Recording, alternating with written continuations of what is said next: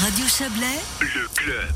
La grève féministe ressortira ses pancartes et ses revendications lundi, non pas pour commémorer la grève du 14 juin 2019 qui avait vu des centaines de milliers de femmes et quelques hommes aussi manifester pour plus d'égalité, pas pour commémorer, non, les militantes investiront l'espace public pour dire leur colère et leur impatience, car deux ans après la vague violette, le sable a toujours la même couleur, hein, un peu, un peu grisâtre. Bonsoir Virginie Bertoncini. Bonsoir. Vous êtes membre du collectif vaudois de la grève féministe. Je disais, la vague violette a, rafraîchi l'atmosphère pendant un temps, rafraîchi dans le bon sens du terme, hein, avec euh, les, chaleurs que nous connaissons aujourd'hui. Euh, mais la sécheresse a repris le dessus, la réalité politique, euh, rien n'a bougé ou, ou très peu. Euh, les choses n'ont pas bougé, au contraire, elles ont même euh, reculé avec la, la, la, la crise euh, de, du Covid-19. Les, les, conditions même des, des, femmes et des personnes assignées femmes se sont détériorées. D'ailleurs, euh, l'heure symbolique à laquelle on fait des actions pour symboliser l'heure à laquelle les femmes ne sont plus payées a reculé même de 5 minutes. 15h24 à 15h19. Voilà. Mmh. Donc, Donc, ça, c'est l'heure symbolique, hein, c'est l'heure à, partir de laquelle, si on considère les inégalités salariales d'un point de vue global, toutes les femmes ne, ne souffrent pas d'égalité salariale, euh, ben, à partir de 15h19, les femmes, euh, encore une fois globales, ne sont plus payées. Exactement. Donc les inégalités se sont encore creusées. Mmh. Et avec euh, le projet euh, d'AVS 21, c'est aussi euh, le fait de travailler une année de plus qu'on nous remet sur euh, le tapis.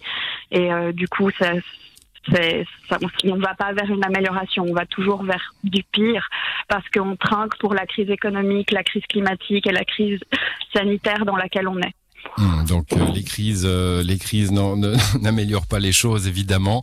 Euh, alors j'allais y venir évidemment. Hein, le contexte énerve un petit peu quand on prépare quand on prépare une grève féministe. il y a quelques jours, le Conseil national qui accepte de remonter l'âge de la retraite des femmes à 65 ans. Compromis, nous dit-on, compromis réaliste? Pour moi, c'est pas un compromis je trouve ça même indécent et puis presque irrespectueux de, de, de, savoir qu'il y a le 14 juin qui arrive et de quand même nous faire euh, ce pied de nez là en, en, en, juste ignorant le mouvement féministe et disant que on va quand même voter là-dessus. Le compromis, il n'est pas du tout là. Aujourd'hui, on est dans une situation où il y a du chômage, où on est dans une croissance qui nous mène à une crise et on veut juste nous faire travailler plus. Euh, c'est une fausse solution.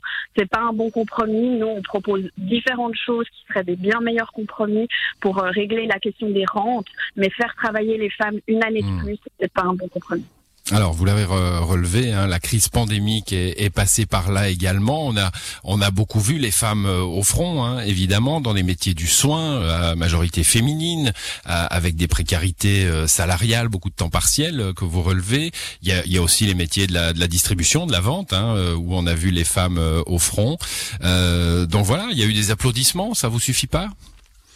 Bah non, les applaudissements c'est sympa, mais nous on veut des vraies mesures, on veut de la reconnaissance sociale, on veut de la reconnaissance salariale, on voulait aussi sur le moment euh, des vraies mesures pour protéger justement les femmes qui étaient en première ligne euh, de la pandémie, puisqu'il n'y avait rien au début qui était mis en place, il n'y avait pas de masque, il n'y avait pas de gel hydroalcoolique, et puis aussi au même au niveau du foyer, euh, pour les femmes qui subissent des violences domestiques, elles étaient juste enfermés entre quatre murs avec leurs agresseurs et puis il n'y avait rien, malgré les nombreux appels que les mouvements féministes ont lancés, il n'y a rien qui a été mis en place pour protéger ces femmes, il y a eu juste des applaudissements et puis ces applaudissements, ils ont donné lieu à rien du tout. Aujourd'hui, euh, vous, vous voyez, euh, vous voyez ce, ce, cette crise comme un révélateur. Finalement, ça a permis à voir, ça a permis euh, à la société de se rendre compte de, de la difficulté de ces postes, de la précarité, mais aussi de leur caractère essentiel. Oui, je pense que ça a été un assez euh, bon révélateur. Justement, on a vu que quand on devait tourner euh, de manière minimale, eh ben on a vu qui c'est qui faisait tourner de manière minimale. Et je pense que aussi, euh, même de manière qui est toujours pas visible, c'est le travail de care, le travail de soin, de genre faire tourner le foyer, faire tourner la famille. Et ça, c'est tout le temps, tous les jours, à, chaque moment. Et c'est et la pandémie, elle a moins rendu ça visible, mais on voit que on, on peut pas tourner sans. Mais on voit aussi que la pandémie a été un révélateur en ça aussi, où dès qu'il y a un peu une crise, eh ben on doit protéger nos acquis sociaux parce que on, parce que l'État va pas nous protéger contre les crises, mais va nous utiliser comme marge de flexibilisation pour pouvoir continuer à fonctionner tel qu'il a décidé. Hmm. Bon, il y a un chapitre évidemment hein, dans, dans le communiqué de presse de la grève féministe aujourd'hui qui, qui euh, résume les, les, revendications sur euh, sur les agressions sexuelles, les agressions de genre. Il est intitulé Nos corps, nos choix. Vous vous vous euh, vous regrettez finalement plus que cela même hein, que que bah, qu'on vive encore dans un système où les violences sont systémiques. Là, je pense que tout le monde peut vous suivre. Les affaires sont assez nombreuses pour qu'on s'en rende compte. vous voulez renverser le fardeau de la preuve, par contre, que Expliquez-nous C'est-à-dire qu'en refusant d'inclure la notion de, de consentement, ça fait qu'on doit prouver en fait qu'on n'était pas consentante. Et du coup, ça fait qu'on la victime doit fournir les preuves suffisantes pour montrer qu'elle n'était pas consentante alors que c'est elle la victime. Hmm. Or, si on quand vous dites refuser d'inclure la notion de consentement, vous parlez d'une loi, hein, la loi sur les violences sexuelles. Oui, la révision de la loi sur les violences sexuelles et puis l'état actuel des choses. Alors que si on inclut la notion de il faut un consentement, c'est c'est à l'auteur de prouver justement qu'il y a eu consentement et non pas euh, à la victime qui doit qui doit expliquer malgré euh, malgré sa tenue, malgré son attitude, malgré tout euh, qu'elle n'était pas consentante. Et du coup, mmh. pour moi, c'est un scandale que le fardeau de la preuve justement de de, de, de trouver la preuve, de, de prouver en fait, c'est prouver sa position de victime, alors que normalement, on doit prouver euh, qu'on est innocent, pas prouver qu'on a vraiment été victime. Ouais, enfin, souvent la, preuve incombe quand même à celui qui, qui se plaint hein, dans le dans le droit. Or là, dans les cas de, de violence sexuelle, ce sont les victimes qui se plaignent. Exactement. oui. Hmm. Bon, euh, j'aimerais euh, une dernière question avec vous sur sur le ton hein, de, de, votre euh, de votre communiqué d'aujourd'hui et donc des revendications.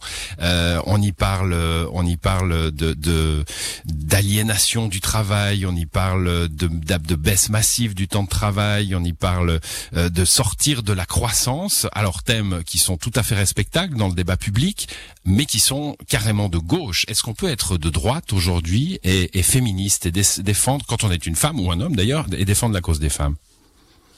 Je pense qu'il y a différents féminismes et puis il peut exister, disons, euh, certains euh, féminismes de droite, mais je pense qu'aujourd'hui, euh, depuis 2019, en fait, notre mouvement s'est politisé, c'est radicalisé et aussi dans l'expérience de la lutte, on se rend compte que juste, par exemple, en ayant réussi à refuser la, hausse de l'âge de la retraite avec PV 2020, on nous la ramène quand même.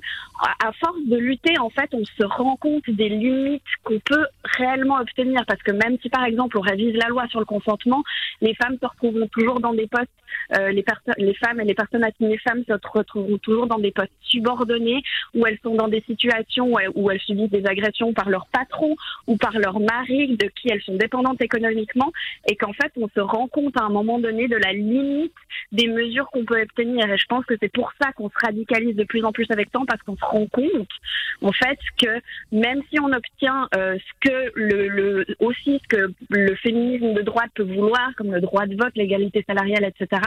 À la fin, l'inégalité systémique elle reste et nous on veut l'abolir cette inégalité. On vous a bien entendu. Merci, euh, merci à vous d'être passé dans cette émission. On reparlera de, la grève. Elle se déroulera un petit peu partout lundi euh, et, lundi dans nos directs de 11h et 11h30 le matin. On reviendra sur euh, sur ces mouvements et ces revendications. Merci à vous, Virginie Bertoncini. Bonne soirée. Merci à vous. Bonne soirée.